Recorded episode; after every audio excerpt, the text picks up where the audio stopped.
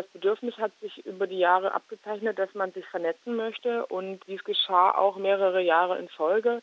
Aber schon bei den ersten Treffen war klar, dass da mehr draus entstehen soll und dass wir uns nicht einfach nur treffen wollen, um Erfahrungen auszutauschen, sondern dass wir äh, gucken möchten, wie wir auf Bundesebene gemeinsame Standards entwickeln können, um unsere Arbeit einfach auch zu professionalisieren. Warum ist denn Ihrer Ansicht nach ein Bundesverband nötig? Also welche Intention steckt denn genau hinter der Gründung? Also wir verfolgen verschiedene Ziele. Zum einen möchten wir natürlich die ehrenamtlichen AufklärerInnen darüber auch ausbilden. Des Weiteren gibt es viele Regionen, wo es überhaupt noch gar keine Aufklärungs- und Bildungsprojekte gibt. Das heißt, wir wollen da auch so eine Art Starthilfe geben, indem wir Material mit zur Verfügung stellen, was wir herausgeben möchten und einfach auch ja, so eine Art Starthilfe geben möchten. Und natürlich ist es auch wichtig für uns auf Bundesebene auch politisch an, äh, stärkere Forderungen zu formulieren. Und das funktioniert im Rahmen eines Bundesverbandes einfach besser. Vor ungefähr zwei Monaten wurde dann der Bundesverband Quere Bildung gegründet. Wer genau steckt denn hinter dem Bundesverband? Hinter dem Bundesverband stecken 23 Bildungs- und Aufklärungsprojekte aus dem ganzen Bundesgebiet, die Lust hatten, sich dort zu engagieren. Also das sind jetzt weniger Personen, sondern Initiativen und Vereine, die dort Mitglied werden. Und genau, dass die alle irgendwie im weitesten Sinne das Thema haben, sexuelle Identität und also geschlechtliche Identität und sexuelle Orientierung.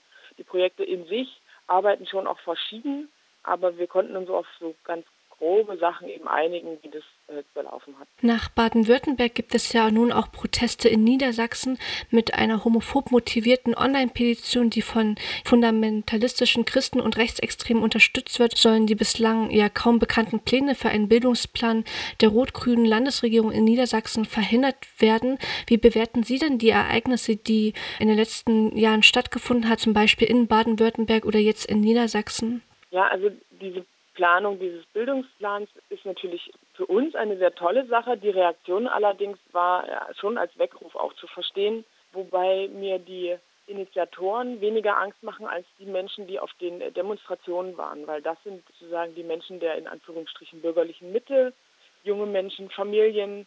Und offensichtlich gibt es da eine große Schieflage in der Kommunikation, also in, den Sachen, was quasi dem Bildungs Projekten auch unterstellt wird.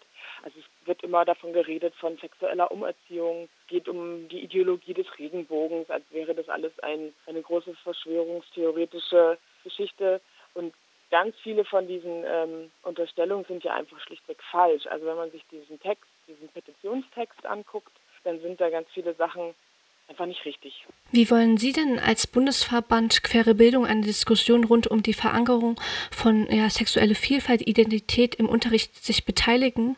Also der Verein konkret beteiligt sich jetzt im Unterricht eher nicht. Das sind die einzelnen Projekte, die vor Ort arbeiten. Aber wir haben schon den Auftrag, auch quasi anhand dieser Bildungsdebatte zum Beispiel aufklärend zu wirken, indem wir Pressemitteilungen rausgeben, indem wir ja unsere Broschüren, die wir entwickeln werden, auch zur Verfügung stellen und indem wir irgendwie uns zu Wort melden.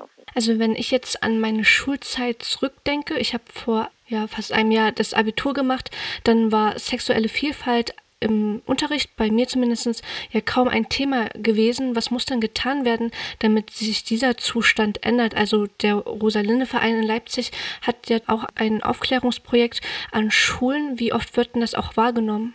Zum einen kann sich das ändern, indem es eben in Lehrplänen festgeschrieben wird.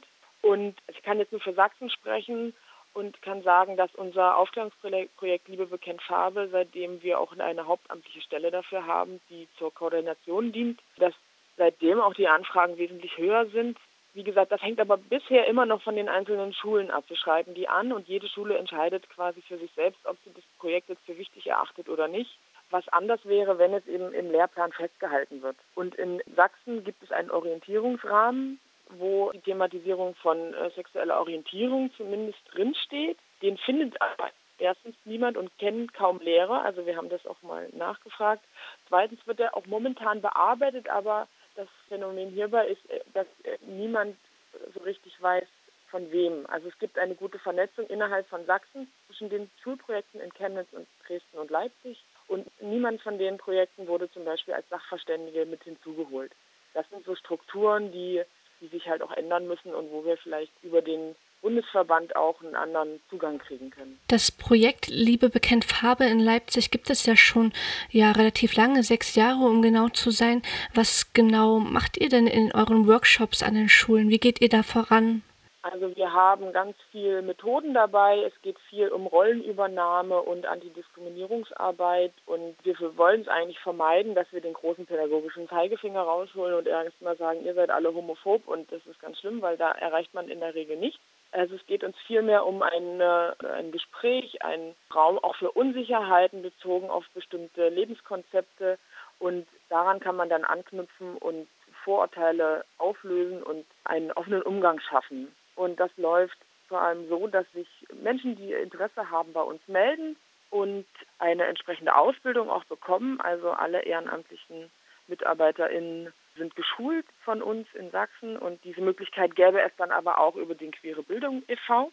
Und dann gehen die in die Klassen und wir haben auch den Peer-to-Peer-Ansatz. Das heißt, dass sich die Leute altersmäßig nicht sehr weit von den Schülern weg befinden sollten, weil es einfacher ist, ins Gespräch zu kommen und über auch Themen wie Sexualität zu sprechen und vielleicht auch sich Dinge eher anzunehmen, wenn es sozusagen aus der eigenen Peer Group kommt. Und zum anderen ist der wesentliche Bestandteil am Ende des Projekts, dass die Ehrenamtlichen, die in der Regel auch selber schwul, lesbisch oder bisexuell leben, von ihren eigenen Geschichten erzählen und Fragen beantworten. Gab es denn Hindernisse politischer oder gesellschaftlicher Art, die es erschwerten, das Projekt zu etablieren? Das Einzige, was äh, immer noch schwierig ist, ist jedes Jahr aufs Neue immer wieder die Gelder zu beantragen. Aber das klappt in der Regel auch, außer dass die Förderstrukturen etwas rumpelig sind. Aber das ist ein Phänomen, was in der sozialen Arbeit irgendwie generell praktiziert wird, dass es relativ prekär läuft. Ansonsten wird das Projekt, muss ich sagen, in Sachsen sehr gut angenommen. Also wir haben gerade in den ländlichen Regionen immer noch blinde Flecken, die wir bedienen müssen, wo wir noch nicht angekommen sind sozusagen, aber andersrum haben wir in, in, in kleineren Städten schon langjährige Kooperationen und auch innerhalb von Leipzig gibt es eine gute Zusammenarbeit mit vielen Schulen und auch Lehrern. Also es ist auch in letzter Zeit vermehrt ein Bedürfnis von Lehrern und Lehrerinnen, sich dahingehend fortbilden zu lassen. Auch das bieten wir nicht an.